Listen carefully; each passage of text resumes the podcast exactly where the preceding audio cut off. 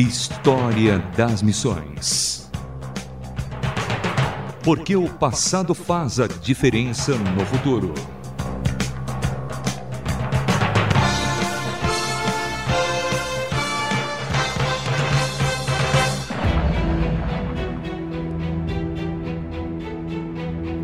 Já cedo em sua história, a Igreja enfrentava inúmeros desafios.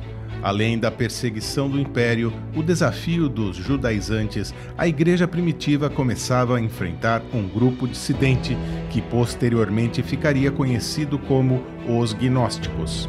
Irineu de Lyon, um dos pais da igreja, foi um dos que combateram e firmaram com seus escritos a tradição dos apóstolos e as escrituras.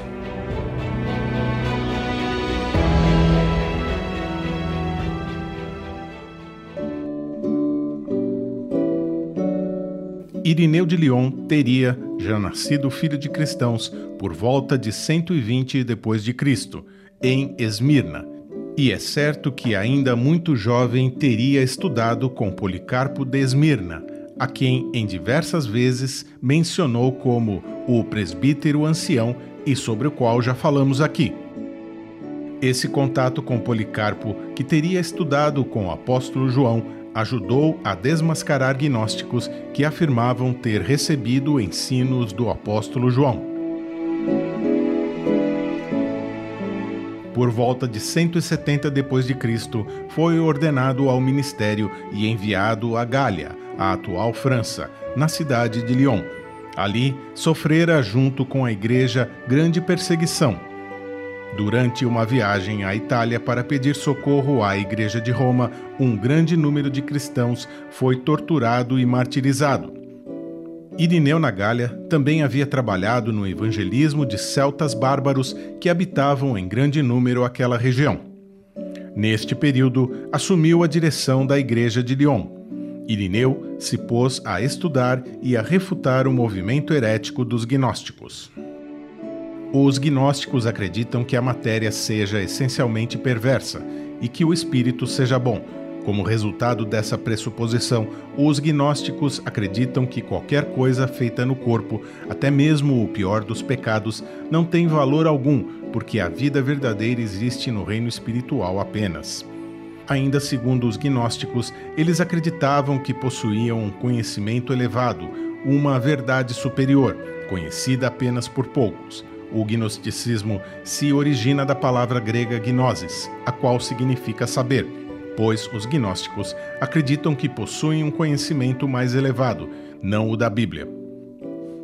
Irineu inicia um combate a essa heresia e se torna o primeiro pai da igreja a se dispor a escrever sobre a doutrina cristã de forma detalhada. Nasce então as bases da teologia.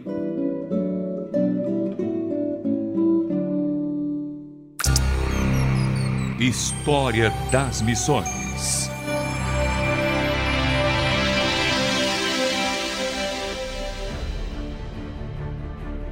Justo Gonzalez, em seu livro Uma História Ilustrada do Cristianismo, faz um belo resumo da teologia de Irineu. Em resumo, a teologia de Irineu consiste em uma grandiosa e amplíssima visão da história, de tal modo que os propósitos de Deus vão se cumprindo através dela Nessa história, o ponto central é a encarnação de Jesus Cristo, não simplesmente porque ele tenha vindo corrigir a carreira torcida da humanidade, mas também e sobretudo porque desde o próprio momento da criação Deus já projetava a encarnação como ponto culminante de sua obra. O propósito de Deus é unir-se ao ser humano e isto ocorreu em Jesus Cristo de um modo inigualável. Roger Olson também destaca sobre Irineu. Ele considerava o gnosticismo estulto e sinistro e queria desmascará-lo de uma vez por todas como uma corrupção completa do evangelho disfarçado em sabedoria superior para pessoas espirituais. Para tanto, Irineu passou anos estudando pelo menos 20 mestres gnósticos distintos e suas respectivas escolas. Descobriu que o mais influente era Valentiniano, os gnósticos não ofereceram esperança alguma para a raça humana como um todo e nem para os seres humanos individualmente. somente os espíritos, e assim, mesmo poucos, tinham alguma esperança de serem transformados e somente mediante a gnoses, conhecimento.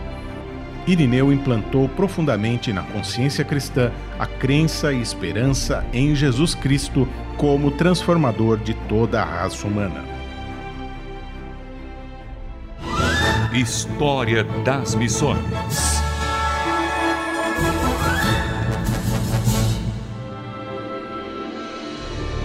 Ainda que não tenha sido fundamentalmente um teólogo, muito menos um teólogo sistemático, Irineu certamente produziu uma teologia profunda, sólida e influente. Dividiu seu tempo entre deveres como pastor e missionário, do que temos poucas e incertas informações. Os seus escritos, quase todos dirigidos contra a heresia do gnosticismo que começava a se espalhar pela Gália, resume-se em sua obra mais famosa, Contra as Heresias. Irineu de Lyon morreu por volta de 202 depois de Cristo, possivelmente quando da perseguição movida pelo imperador romano Septo Severo. Foi enterrado em Lyon, porém o túmulo e seus restos mortais foram completamente destruídos em 1562 pelos huguenotes.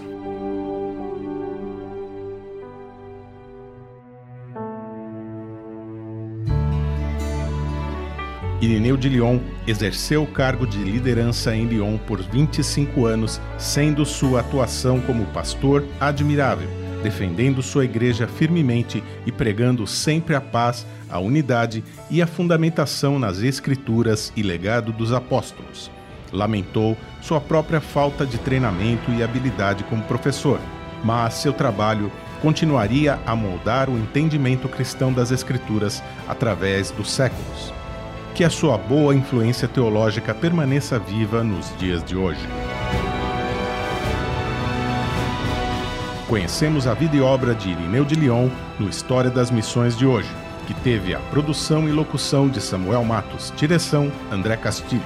Escreva-nos um e-mail rtm@transmundial.org.br.